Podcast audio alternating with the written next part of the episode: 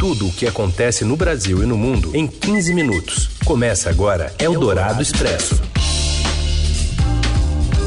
Olá, olá, seja bem-vinda, bem-vindo. Eldorado Expresso começando mais uma edição no meio do seu dia, uma edição novinha em folha, trazendo para você tudo o que importa no meio do seu dia, na hora do seu almoço, para você seguir bem informado pelas próximas horas.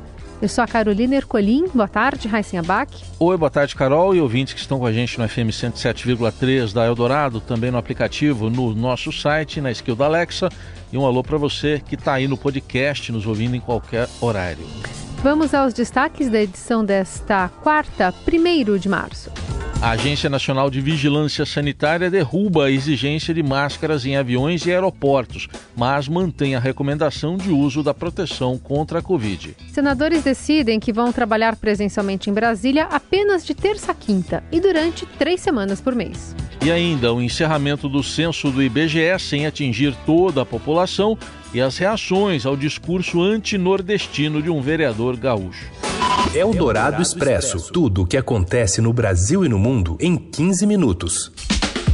A Agência Nacional de Vigilância Sanitária retirou nesta quarta-feira a obrigatoriedade do uso de máscaras em aeroportos de aviões e dentro de aviões. Segundo Daniel Pereira, que é relator do tema, o cenário epidemiológico atual, com a redução no número de internações e novos casos de Covid, permite que a medida sanitária seja atualizada. Em seu voto, o diretor Alex Campos reforçou que as máscaras continuam sendo importantes no combate à pandemia e que elas seguem sendo recomendadas para as pessoas com sintomas respiratórios. O uso de máscaras ficou em vigor entre 2020 e agosto de 2022, quando foi abolido, mas voltou a ser implementado em novembro do ano passado. Eldorado Expresso. O ministro da Fazenda, Fernando Haddad, afirmou nesta quarta que a decisão de reoneração dos impostos federais sobre a gasolina e o álcool, anunciada ontem, não é um recado para o Banco Central reduzir a taxa de juros. De acordo com Haddad, a própria autoridade monetária destacou por meio da ata do Comitê de Política Monetária, o Copom, que o restabelecimento dos tributos era uma política desejável para amenizar a pressão sobre a Selic, que está em 13,75% ao ano hoje. A fala ocorreu em entrevista ao portal UOL. Não é um recado que eu estou dando, porque isso consta da ata do Copom. A diretoria do Banco Central, o que, que ela disse? Ela foi nomeada pelo governo anterior. O que ela está dizendo? Ao contrário do que os bolsonaristas estão dizendo, esta medida vai ao encontro do desejo do Banco Central baixar juros. Isso está na ata. Ontem, ao anunciar a medida provisória que estabeleceu a reoneração do PIS/COFINS sobre gasolina e etanol e a taxação da exportação sobre óleo cru sem perda de arrecadação, Haddad disse esperar que o Banco Central reaja como previsto pelas atas. Ele negou que o discurso era uma pressão à autoridade monetária. O ministro também disse que o elevado patamar das taxas de juros é o principal problema econômico do país em uma realidade onde já vigora já vigoram dificuldades de crédito e também de alavancagem de atividades econômicas. O patamar da Selic, de acordo com ele, é reflexo da herança deixada pelo governo do ex-presidente Jair Bolsonaro. Para Haddad, o próprio Copom explicita por meio das atas que as medidas do ex-chefe do executivo foram populistas. Segundo o ministro, Bolsonaro perdeu a eleição e deixou o país com um rombo orçamentário e com as maiores taxas de juros do mundo. Essa medida, ela não é inflacionária segundo o próprio Banco Central. Ela é uma medida que, no médio e longo prazo, que é o horizonte relevante para a autoridade monetária, ela é uma medida que concorre para a redução das taxas de juro, que é o nosso principal problema econômico hoje. Nós estamos com um problema no crédito, nós estamos com um problema na atividade econômica, nós temos que dar um horizonte de planejamento para os investidores de médio e longo prazo, porque a 13,75 vai ficar muito difícil. A ministra do Planejamento defende a reoneração parcial dos combustíveis. Mais informações com a repórter Thaís Barcelos.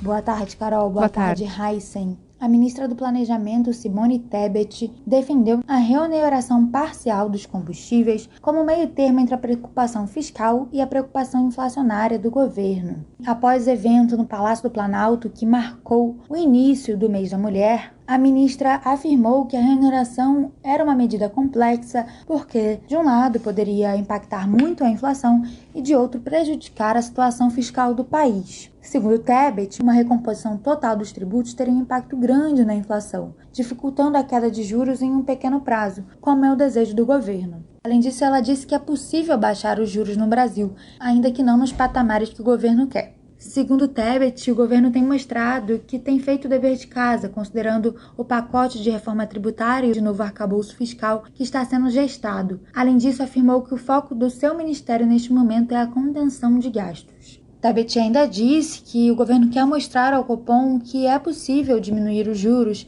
porque há responsabilidade fiscal. No evento no Palácio do Planalto, a ministra da Mulher, Cida Gonçalves, afirmou que o presidente Lula deve fazer diversos anúncios na semana que vem, próximo ao Dia Internacional da Mulher, que é o dia 8 de março, dedicados ao público feminino, mas não quis adiantar quais seriam as medidas. Ela disse, porém, que as medidas terão propostas e orçamento e que serão para os próximos quatro anos. Eldorado Expresso. O vereador Sandro Fantinel, do Patriota de Caxias do Sul, na Serra, do, na Serra Gaúcha, uh, fez um comentário xenofóbico ao usar a tribuna nesta terça-feira e questionar a repercussão do caso de trabalhadores resgatados em situação de escravidão nas vinícolas da cidade vizinha de Bento Gonçalves. Em seu discurso, o parlamentar pede que os produtores da região não contratem mais o que ele chamou de aquela gente lá de cima se referindo a trabalhadores vindos da Bahia, e sugere que se dê preferência a empregados vindos da Argentina, que, segundo ele, seriam limpos, trabalhadores e corretos. Eu visitei um alojamento aqui próximo de Caxias, que o agricultor me ligou e me pediu, Fantinel, vem ver. Não dava para entrar no alojamento do fedor de urina e da imundícia que eles deixaram o alojamento numa semana e meia. Agora temos que botar eles no hotel cinco estrelas para não ter problema com o Ministério do Trabalho? É isso que nós temos que fazer? Gente, eu só vou dar um conselho. Agricultores, produtores, não contratem mais aquela gente lá de cima. Conversem comigo, vamos criar uma linha e vamos contratar os argentinos. Em nenhum lugar do estado, na agricultura, teve um problema com o argentino. Agora com os baianos, que a única cultura que eles têm é viver na praia tocando tambor, era normal que se fosse ter esse tipo de problema. Segundo o Ministério do Trabalho e Emprego, dos 207 empregados resgatados do alojamento em Bento Gonçalves, 194 voltaram para a Bahia, quatro ficaram no Rio Grande do Sul e nove eram gaúchos mesmo, de Rio Grande, Montenegro, Marau e Carazinho, que voltaram para as suas cidades. Uh, o Fantinel afirmou que só falou da Bahia porque é a Bahia que está envolvida no processo de Bento Gonçalves. Segundo ele, se fosse Santa Catarina, teria falado Santa Catarina. Ele acrescentou que se arrepende de ter dito que a única cultura que os baianos têm é viver na praia tocando tambor. Os trabalhadores foram contratados pela Fênix Serviços Administrativos e Apoio à Gestão de Saúde, que oferecia a mão de obra para as vinícolas Aurora, Cooperativa Garibaldi, Salton e produtores rurais da região. Eles afirmam que eram extorquidos, ameaçados, agredidos e torturados com choques elétricos e spray de pimenta. O deputado estadual Leonel Hadi, do PT, disse que foi registrado um boletim de ocorrência contra o vereador Sandro Fantinel. O governador Eduardo Leite se manifestou no Twitter contra o que chamou de discurso xenófobo e nojento do vereador de Caxias.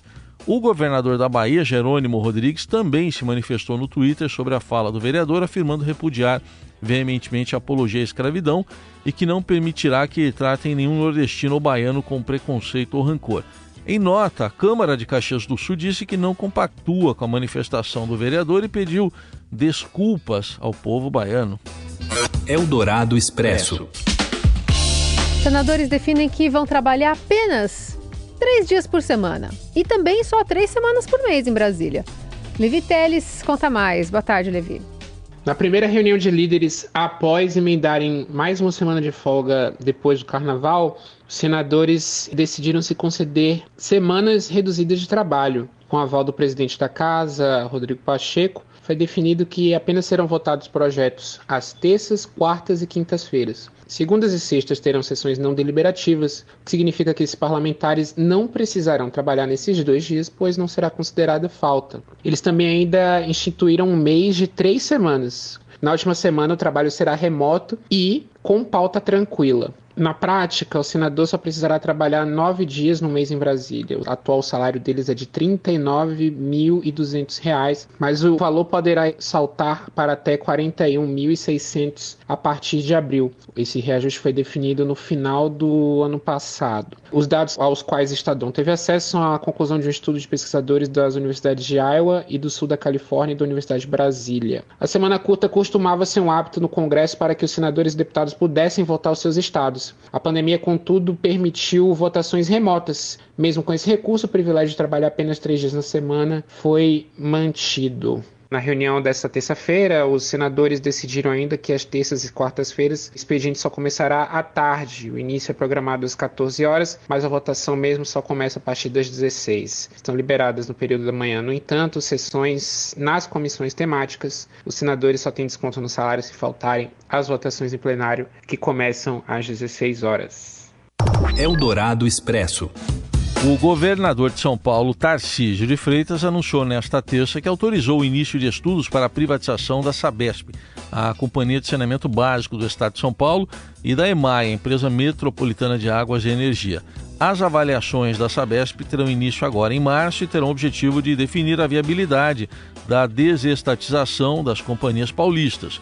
No início do ano, o governador disse que pretende concluir a privatização da Sabesp até 2024, mas admite que poderá desistir da privatização caso a tarifa fique mais cara. A gente está querendo fazer a privatização e vamos estudar a privatização para ter absoluta certeza que nós vamos gerar muito investimento, que a água vai chegar onde não chega e que a tarifa vai cair.